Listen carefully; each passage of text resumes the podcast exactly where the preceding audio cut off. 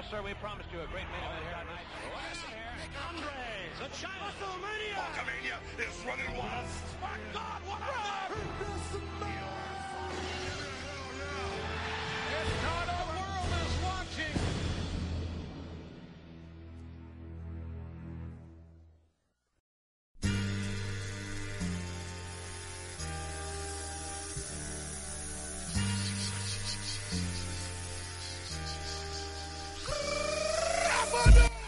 Muy buenos días, tardes o noches, dependiendo de cuándo estéis escuchando esto. Y bienvenidos a The Time is Now. ¿Qué tal? ¿Cómo estáis? Soy Sandro Meco, el presentador de este podcast, producido, dirigido, realizado, demás eh, adjetivos que podáis pensar por y para está en el podcast. ¿Qué tal la semanita? ¿Bien? Ahí lo voy a dejar. No necesito más.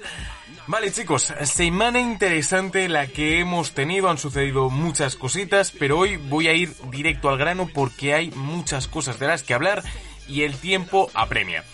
Uno de los nuevos campeones que hemos tenido en esta edición de WrestleMania, en WrestleMania 37, ha sido Sheamus. La superestrella irlandesa ha conseguido ser de nuevo el campeón de los Estados Unidos tras haber derrotado a Riddle en el Showcase of the Immortals en este WrestleMania que comentábamos. Ahora bien, teníamos una duda y es que Sheamus la semana pasada no apareció. Tuvimos la aparición de Riddle que se enfrentó nada más y nada menos que a Bobby Leslie, pero no eh, vimos al campeón como tal. Entonces, el universo de la WWE tenía ciertas dudas, pocas quizá, pero tenía sus dudas sobre cómo va a enfocar Sheamus y cómo va a enfocar eh, la WWE el reinado del irlandés como campeón de Estados Unidos creo que en este en este Raw, en esta edición de Raw, nos han dado alguna que otra pista. Y si no me creéis, Simus habló con Adam Pierce y más o menos la conversación fue por aquí. Listen, you're going to be a great champion. None of us have any doubt. But I want you to think about the legacy of that title. Think about these specific champions that have worn the United States title in the past. People that would offer open challenges. One guy did it every week. His name was John Cena. Now, Bueno, creo que todo ha quedado bastante claro. El título de los Estados Unidos, sin ninguna duda, es uno de los más prestigiosos, quizá no actualmente, pero sí históricamente en la WWE. Son muchísimos los nombres eh, de Hall of Famers que han tenido este cinturón y que sobre todo, y esto es lo importante en este podcast al menos, que han hecho que ese título sea relevante. Eh, muchas veces no es el campeonato en sí, es verdad que es muy fácil hablar de reinados importantes si eres campeón de la WWE o de los pesos pesados o ahora universal. Eh, pero estos cinturones de, de segundo grado, cinturones como el campeonato intercontinental, por supuesto el campeonato de los Estados Unidos, no dependen tanto del campeonato en sí, sino de quién es el campeón. Y era un poco con lo que la WWE ha estado jugando, al menos esta semana. Eh, Adam Pearce lo dice claramente a Simus. Hubo un campeón que se dedicaba a hacer retos abiertos, Open Challenges, cada semana. Creo que no hace falta decir quién fue este campeón porque es de lo que va a tratar este podcast. Pero antes de pasar a ese campeón en cuestión, vamos a seguir hablando de Simus. Eh, Simus esa misma noche decide hacer un reto abierto, sí, pero con una gran diferencia. Y es que el campeonato de los Estados Unidos no va a estar en juego. Sí va a haber un rival contra el que se va a enfrentar y no tiene ningún tipo de problema, pero el campeonato no va a estar en juego. Simus así lo decretó y el rival que apareció para confrontarle fue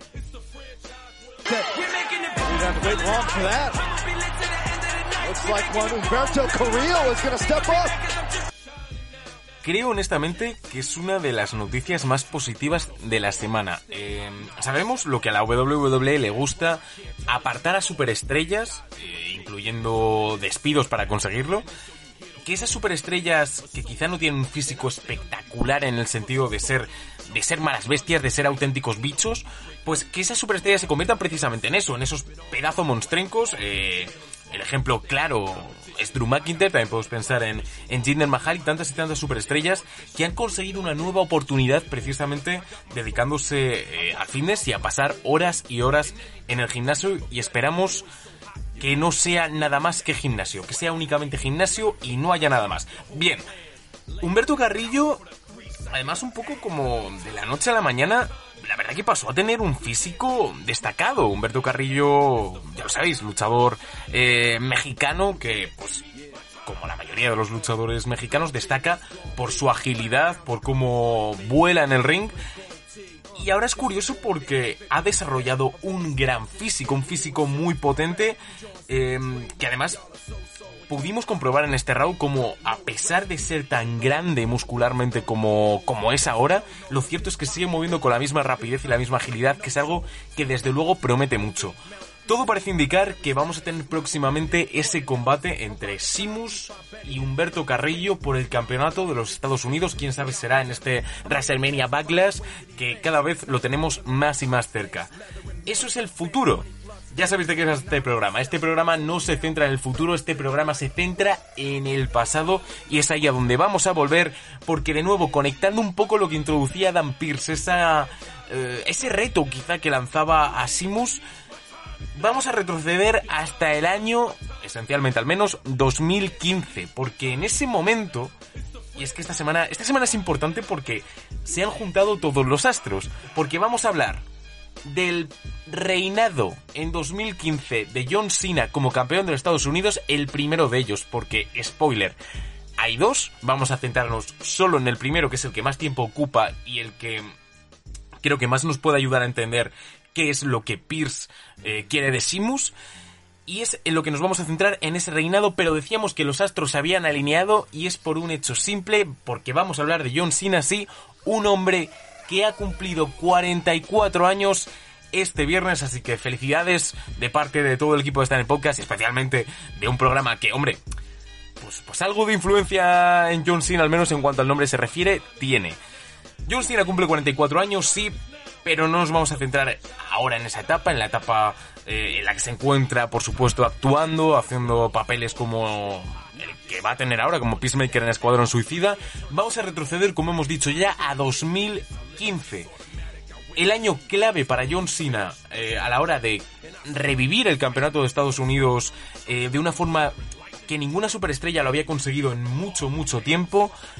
Y para poder entender lo importante de este reinado porque este reinado es clave en todos los sentidos, pero para, al menos en muchas ocasiones, para poder establecer un gran reinado, antes tienes que derrotar a un gran campeón. Rusev Udria, Rusev Machka. Hemos dicho que íbamos a hablar de 2015, es cierto, pero también sabéis que a mí me gusta eh, anticiparme un poquito, hablar de lo que ha sucedido antes para entender qué es lo que va a ocurrir. En 2014, una de las superestrellas que debutaron en Monday Night Raw directamente desde NXT fue Rusev, antes conocido como Adrian Rusev, pero ya sabemos lo que le gusta a la WWE cortar los nombres, y ahora simplemente se llamaba Rusev y estaba acompañada de Lana, su mujer en la vida real. Bien, el personaje de Rusev no era, digamos, un ejemplo de lo innovadora que puede ser la WWE. Em, la comparativa, de hecho, es bastante clara. Eh, es todo un Iván Drago. Estamos hablando de un luchador ruso acompañado de una mujer centrada únicamente en el rendimiento, centrada únicamente en los resultados y que forman una pareja de villanos a, las que las cosas les empiezan a salir bien. Eh, en ese primer año, Rusev no solo consigue eh, debutar en Raw, que es categoría grande, al menos eso, se dice, de la WWE, sino que además consigue el campeonato de los Estados Unidos y lo defiende sin ningún tipo de problema ante eh, rivales al menos con una historia tal como por ejemplo la que puede tener Big Show. Es un reinado absolutamente dominante. Eh, todo el año 2014 eh, es, es de Rusev, no solo en cuanto a victorias por el título, sino a victorias. Rusev estaba imbatido. Eh, no había perdido ningún tipo de combate uno contra uno eh, y por supuesto no había perdido el campeonato.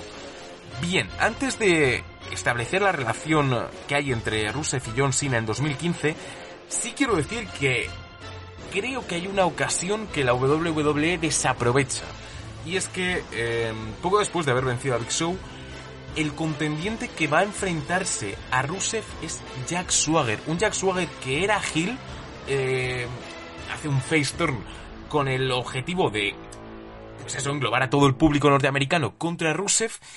Y creo eh, que hubiera sido muy interesante que Swagger hubiera ganado el campeonato. Yo creo que este ya es el, el golpe de gracia y la razón por la que finalmente Jack Swagger acabaría abandonando la WWE y uniéndose a la competencia, uniéndose a AEW. Volvamos a Rusev. Rusev, por tanto, era una auténtica bestia. No conocía el significado de la palabra perder, Lana tampoco.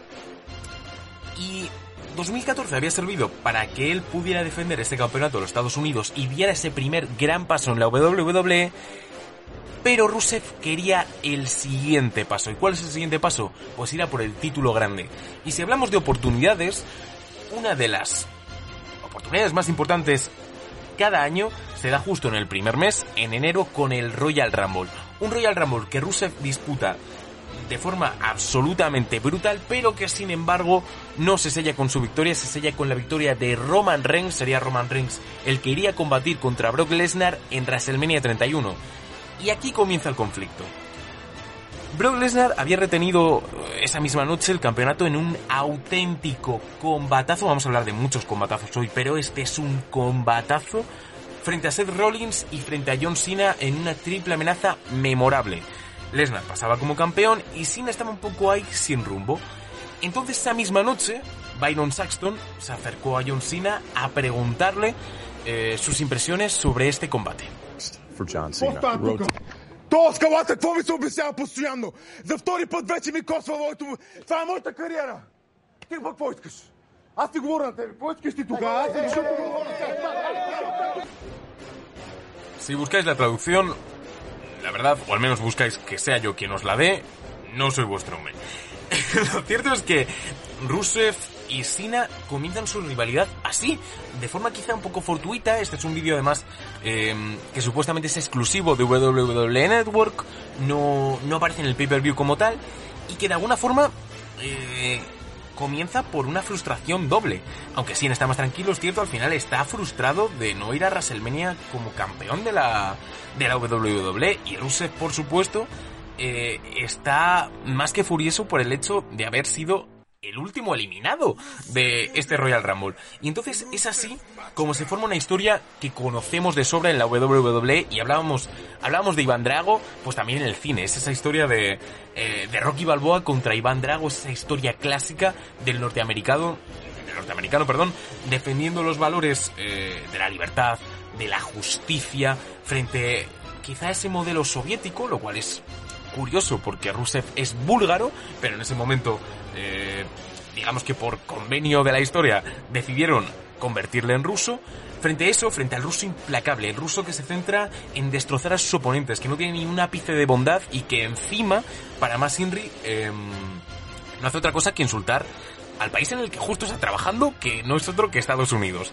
Es una rivalidad que, como hemos dicho, eh, estamos bastante acostumbrados a ella. Eh, quizás de los tiempos en los que Hulk Hogan se enfrentaba a Iron Sheik por el campeonato de la WWE. Y ahora tenía, eh, al menos estos dos hombres, John Cena y Rusev, tenían la misión de hacer que esta rivalidad fuera algo más. Lo cierto es que la WWE da un primer golpe que puede sonar extraño, a mí me sonó extraño en su momento, al menos eh, en cuanto a resultados se refiere, pero que luego puede tener sentido. Eh, Cena y Rusev no esperan a WrestleMania, a mí eso me parece un error, pero bueno, John Cena y Rusev se enfrentan en Fastlane y es Rusev quien consigue retener el campeonato debido a una interferencia de Lana. Me parece curioso porque eh, creo que es un error hacer un combate de WrestleMania un mes antes, salvo que vayas a tener un nuevo campeón.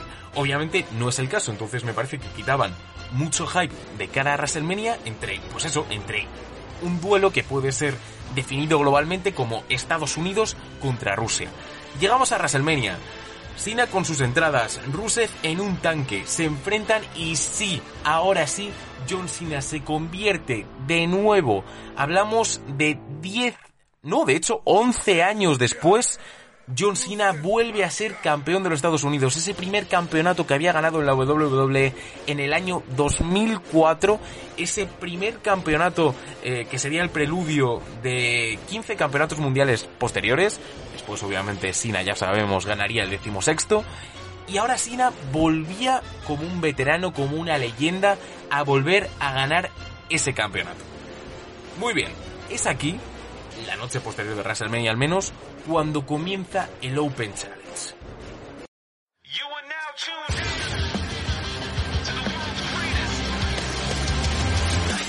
Os lo he introducido yo brevemente, pero mejor que sea el propio Sina quien nos diga de qué va esto del Open Challenge.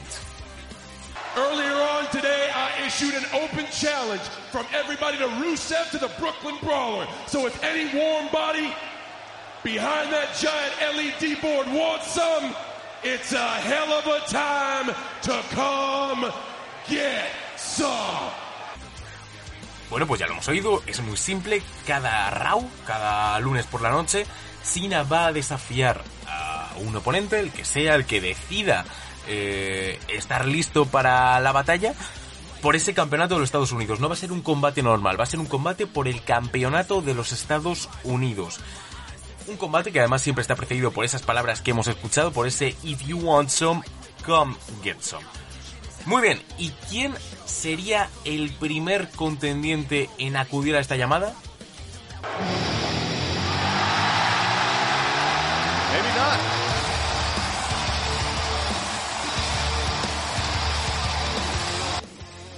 Pues sí, el propio Dean Ambrose, un Dean Ambrose que había competido en un brutal combate por escaleras eh, por el campeonato intercontinental que había ganado Daniel Bryan.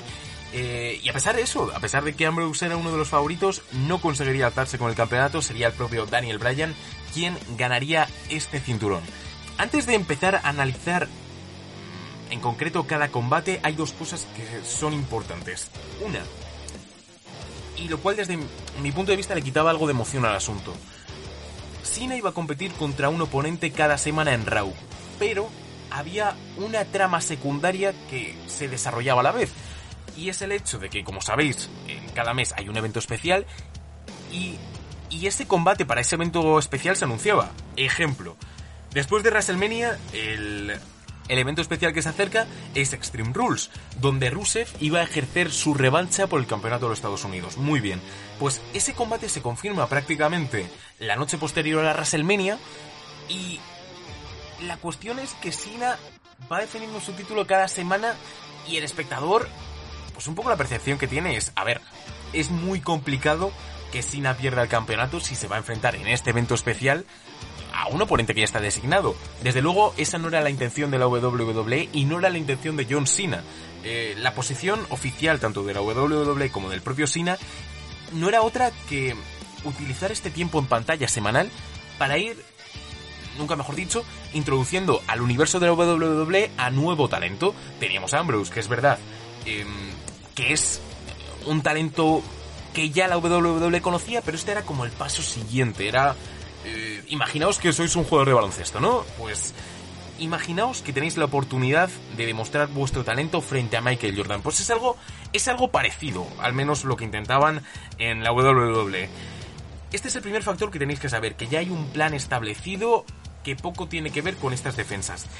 La segunda cuestión es que lo cierto es que cada desafío es un combatazo. No hay un combate malo, por supuesto, hay mejores y hay peores, pero no hay combate malo.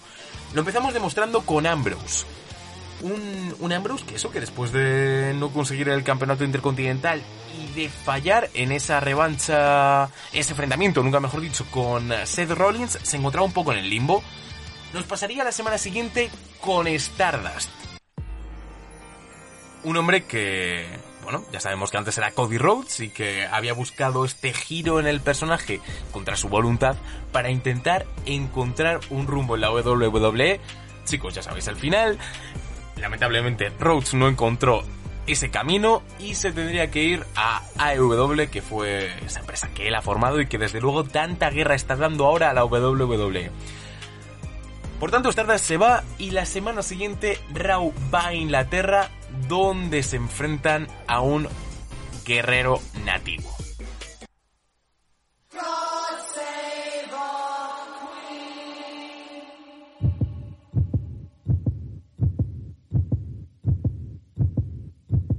Pues sí, esto es muy importante, no de cara al combate, por supuesto, que tiene John Cena contra Bandus Barrett en Londres, que es un muy buen combate que además eh, hablábamos el otro día de Nexus y de la importancia de John Cena en esta cuestión. Y es verdad que te retrotrae a este 2010, a este enfrentamiento entre Nexus y John Cena, pero lo importante no es esto, lo importante es el hecho de que un talento local se enfrenta a John Cena por el campeonato de los Estados Unidos. ¿Por qué? Lo sabremos más adelante. Todos estos enfrentamientos, Cena por supuesto los va ganando. Por supuesto también se enfrentaría a Kane la siguiente semana y también lo derrotaría, aunque ahora sí no se esperaba un ataque del antiguo campeón. This Sunday, the champ! Oh my... Whoa. Rusev. ¿Veis? Aquí está un poco, aquí está un poco como el lío. Os pongo de nuevo en contexto. Eh, Rusev ataca con unas cadenas a John Cena y se establece que en Extreme Rules John Cena y Rusev se van a enfrentar, pues nunca mejor dicho, en un combate de cadenas. ¿Qué es un combate de cadenas? Un combate normal en el que os podéis dar leches con una cadena. Ya está, no se necesita más. Esa es la descripción clave de lo que ocurre en Extreme Rules. Pero veis, aquí está un poco el lío. Estamos diciendo que, jo, que Cena se enfrenta a Ambrose, que se enfrenta a Stardust, que se enfrenta a un tío de Londres. Sí, pero se tiene que enfrentar a Rusev. Y Rusev espera un poquito como hasta la última semana para decir, hola, estoy aquí, te vas a enfrentar conmigo y va a ser en un combate de cadenas, así que a bailar. Pues eso es un poco lo que va ocurriendo y lo que lo que te va haciendo un poco como algo de, de caos, de confusión en tu cabeza. Pero de nuevo, da un poco igual porque lo importante no es la historia como tal, sino el hecho de que la WWE está presentando más talento, lo está haciendo a través de su superestrella principal con unos combates espectaculares que desde luego a la WWE y al público le está gustando y que es verdad las cosas como son, que podemos estar criticando eh, la importancia de la narrativa, pero es verdad que tenías ganas de ver Raw, tenías ganas de ver Raw simplemente por el hecho de decir, ¿quién será el siguiente?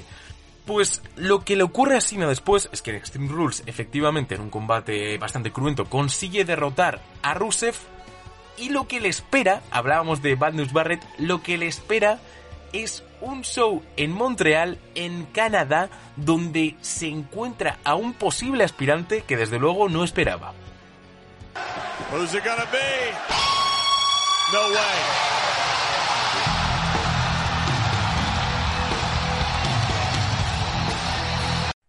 Pues así es, esto es algo que, que la WWE no, no ha llegado a explotar, pero desde luego no es una crítica porque de verdad el reinado de Cena y todos estos combates me parecen bastante, bastante buenos. Pero es el hecho eso de enfrentar a John Cena con una leyenda. Por supuesto, un John Cena contra Bret Hart no era demasiado creíble. Pero hubiera sido interesante, al menos ver esa confrontación hubiera sido interesante. Bret no estaba ahí para competir contra Cena, sino que estaba para otra cuestión. Just got screwed out of a title shot. Look at a Montreal screw job. I came here tonight to introduce to you a hometown boy from Montreal, Canada. And I can't wait. I can't wait to watch you face off against the surprise challenge of one of NXT's hottest and biggest superstars. Let's give it up. Let's give it up for Sami Zayn. Y aquí la cuestión de todo. Brett era canadiense. Sami Zayn era canadiense. Estaba luchando en casa, además era su gran debut en la WWE y se salda con un auténtico infortunio en la entrada, intentando animar al público con toda la emoción que debía estar teniendo en ese momento Sami Zayn.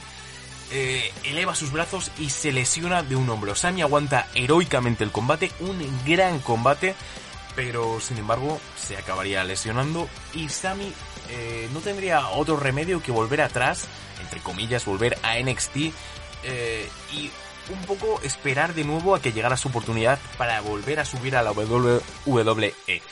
Hemos dicho que la empresa de Vince McMahon no se dedica a promocionar a leyendas para que se enfrenten a Cena, es verdad, pero si hacen esto, cogen a gente de NXT y la enfrentan a John Cena. El ejemplo siguiente, Neville, uno de los primeros campeones de NXT, se enfrenta a John Cena, un combate muy interesante por un hecho clave. Y es la capacidad de Cena de adaptarse a cualquier tipo de combate.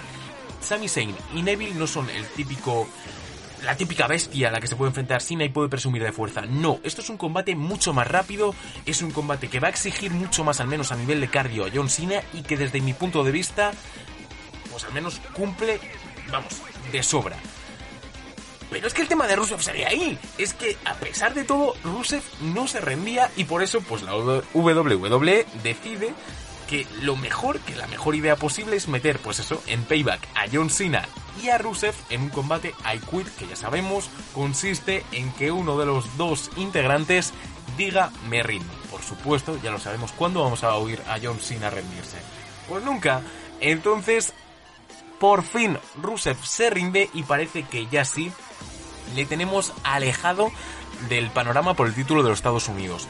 La noche siguiente, Cena se enfrenta a un compañero suyo, a un viejo conocido, a Zack Ryder. Un combate que quizá no es tan vistoso, hablábamos de que no hay combate malo, pero que sí que hay mejores y peores. Pues el de Ryder quizá no es de los mejores, pero es un buen combate. Y entonces llega él. Hablábamos de que Shane y Neville eran dos de los talentos más conocidos de NXT, sí. Pero si hay que hablar de este reinado de Estados Unidos y de un talento de NXT que lo cambia todo, sin ninguna duda, ese talento es él.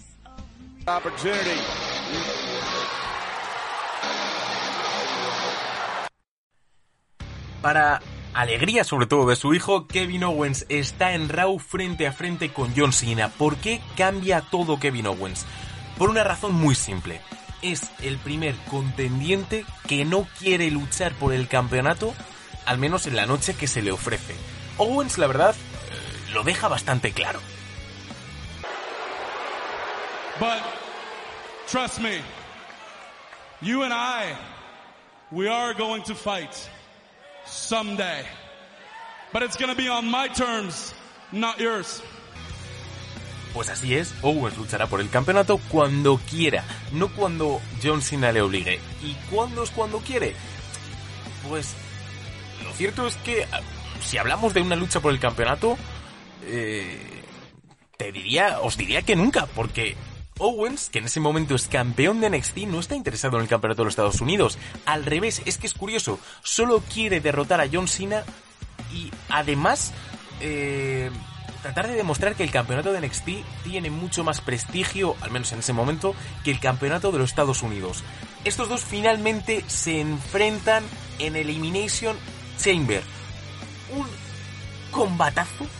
De nuevo, es que estoy soltando muchas veces estas palabras, pero el combate que se marcan Owens y John Cena en Elimination Chamber es una masterclass de lucha. Y encima, para más Inri, el mundo se podía esperar que, que sí, que iba a ser un gran combate y tal, pero que John Cena al final, pues iba a pasar lo que siempre estaba pasando, que John Cena al final iba a ganar.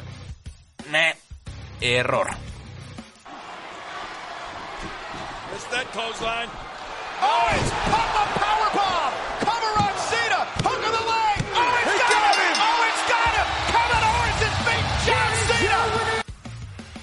Y esto lo cambia todo porque ese reto semanal se va parando. Ahora mismo el objetivo de Sina no es otro que reivindicarse, que vengarse, que demostrar que él es mejor superestrella que Kevin Owens. Nos acercamos entonces a Morning the Bank y tenemos esta revancha entre estos dos titanes. Nos ofrecen otro combatazo, no tan bueno en mi opinión como el de Elimination Chamber, que ahora sí gana John Cena y que pues al menos algo de aliento le da.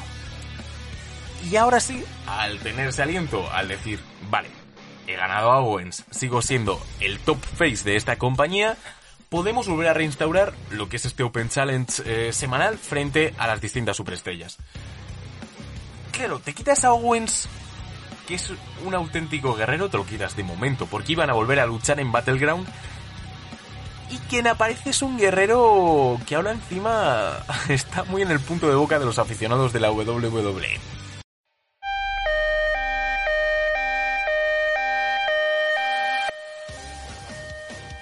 Owens hace historia a su manera, por el hecho de que la historia ahora sí gira en torno a estos dos y pausa un poco lo que viene siendo el reto semanal. Y este hombre, Cesaro, hace historia a su manera. ¿Por qué? Porque es el primer contendiente que se enfrenta dos semanas seguidas a John Cena. ¿Por qué? A ver, ¿cómo digo esto para no intentar ser demasiado repetitivo? Es complicado, ¿eh? Pero vamos a intentarlo. Cesaro llega a Raw. Cesaro se sube al ring. Cesaro ve a John Cena. Aparentemente el campeonato de los Estados Unidos está en juego. Y Cesaro dice... ¿Qué puedo hacer hoy? Ah, mira esta opción. Igual lo que puedo hacer es dar una auténtica clase sobre lo que significa el wrestling. Lo que hacen Cesaro y Sina, que por cierto, repetirían años después, los combates entre Cesaro y Sina son magia, pero lo que hacen estos dos hombres en ese combate es una locura. Es una locura a tal nivel que la semana siguiente vuelven a combatir. Sí, de nuevo, se salda dos veces con la victoria de John Cena pero deja al aficionado con un nivel de lucha exquisito y sobre todo con una pregunta eh, bastante recurrente durante todos estos años que es ¿por qué narices Cesaro no es campeón mundial? Muy bien. Después de Cesaro, Sina se volvería a encontrar con un viejo enemigo, con Rusev de nuevo, al que esta vez sí le derrotaría y no habría más, y de nuevo pelearía contra Owens en Battleground, donde Sina volvería a ganar y así se acabaría este feudo con el campeón de NXT. Te quitas a un campeón, pero en la WWE se estaba librando una batalla interna precisamente por el auge del campeonato de los Estados Unidos, por el auge de estos combates, por lo que estaba provocando los aficionados, se estaba librando una batalla interna que sin aún desconocía, pero que estaba a punto de conocer. You are Seth Rollins. Your actions make people lose faith in that and gain respect for this. John Cena ganó el título de Estados Unidos en WrestleMania 31. Hasta ahí estamos todos de acuerdo. Pero no fue el único campeón, recién coronado, en ese evento. Rollins, Seth Rollins, canjeó su maletín del Morning the Bank hizo historia al ser el primer poseedor del maletín del Morning the Bank que canjea este maletín en WrestleMania para convertirse en campeón de la WWE. ¿Cuál es el problema? Nos acercábamos al segundo o tercer evento más importante del año. Nos acercábamos a SummerSlam. Y la cuestión es que Raw tenía dos campeones que no podían ser más distintos. Por un lado, un John Cena que mm, no tenía ningún tipo de problema en defender su campeonato semana tras semana con quien fuese. Y por otro, a un Seth Rollins, campeón de la WWE, que trataba eh, de sobrevivir a los combates como pudiera. Hasta aquí tuvo bien. Cena había ganado a Owens en Battleground, ya lo hemos dicho, pero Rollins eh, consigue la que al menos él cree que es su victoria más lograda en este mismo evento frente a Brock Lesnar. Un Brock Lesnar que por fin eh, consigue su revancha y perdería contra Rollins. Es cierto que Rollins gana de aquella manera, pero oye, para Rollins sirve. Ha ganado y ha ganado.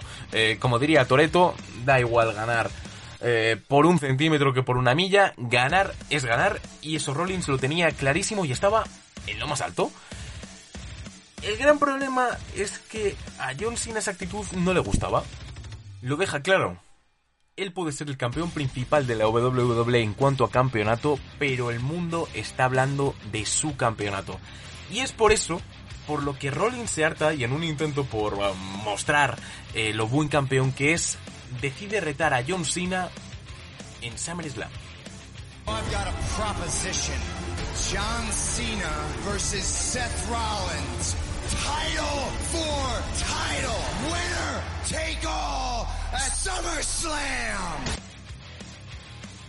Y así es, tenemos a Seth Rollins, campeón de la WWE, contra John Cena, campeón de los Estados Unidos, en un combate en el que el ganador se llevará los dos títulos. Este es un combate muy interesante no solo por el hecho de los dos títulos, por supuesto, de que hablamos de dos campeones que se van a enfrentar en uno de los eventos más importantes del año, sino también por el hecho eh, de que si John Cena gana, si por casualidad John Cena gana, iba a hacer algo de historia con respecto al maestro del juego. Payback for me is the easiest thing ever. I show up Sunday and I do what I do. I win. I win and I become the world heavyweight champion for the 16th time. Y ahí está.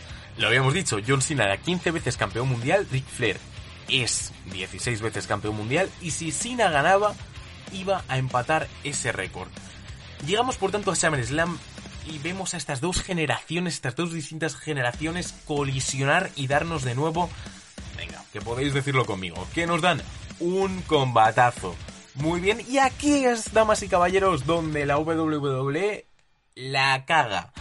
En un auténtico combatazo, por algún tipo de razón, deciden que la mejor forma de sellarlo es con John Stewart, para los que no lo conozcáis, es eh, un eh, presentador de Late Night, que irrumpe en este combate, distrae árbitro, golpea a John Cena y deja todo listo para que Rollins haga la cuenta y se convierta en campeón de Estados Unidos, además de retener su campeonato de la WWE. Y así es como, es que el problema, el problema de esto no es que con ese acto acabes un combatazo, que, ok, vale, puede pasar, es quizá un error, pero vale. El gran problema de esto es que acabas con quizá el reinado de los Estados Unidos más relevante en la última década de calle y lo acabas así. Lo acabas con una interferencia. Acaba así un reinado que volvería a resurgir un mes más tarde porque eh, el gran problema de Rollins era que el siguiente evento era Night of Champions y Rollins no tenía otro bueno, otra escapatoria que defender los dos campeonatos en dos combates distintos. Defendería el campeonato de la WWE frente a Sting, el cual retendría, y defendería el campeonato de los Estados Unidos frente a un John Cena, que lo ganaría, pero durante un periodo de tiempo muy muy breve, porque Alberto del Río regresaría a la WWE acompañado de Seb Coulter para quitarle este campeonato a los Estados Unidos. De momento, y así parece que va a ser ya para siempre, porque parece que es muy difícil que John Cena sea de nuevo campeón de los Estados Unidos. Y esto es un poco lo que sucede. Es. Lamentablemente es ese sabor amargo del final de saber que has tenido un grandísimo reinado, un reinado espectacular eh, por parte de John Cena y que acaba de esta forma quizá tan inesperada. Aún así, al César lo que es del César, este reinado es eh, para estudiar, es así, es una cátedra constante de lo que es el wrestling. Y pues un poco es lo que Adam Pierce intenta pedir a Simus. Obviamente, ¿va a ser eso lo que va a hacer Simus? No. Pero bueno, puede ser interesante ver qué es lo que va a hacer eh, Simus con este campeonato. Recordemos que Simus ha sido sin ninguna duda eh, de los mejores talentos del año pasado y habrá que ver cómo aprovecha Simus esta oportunidad de ser campeón de los Estados Unidos ya que la WWE le ha negado la posibilidad de ser campeón mundial. Pero como siempre, ¿esto quién lo dirá? Pues nuestro amigo el tiempo. Y ese es el tiempo futuro. Nos centraremos en ese tiempo futuro cuando llegue el momento. John Cena lo sabe, de nuevo felicidades de parte de Stanley Podcast, que no hay que pensar en el futuro, que hay que centrarse en el ahora y tener una cosa muy clara, y es que The Time is now.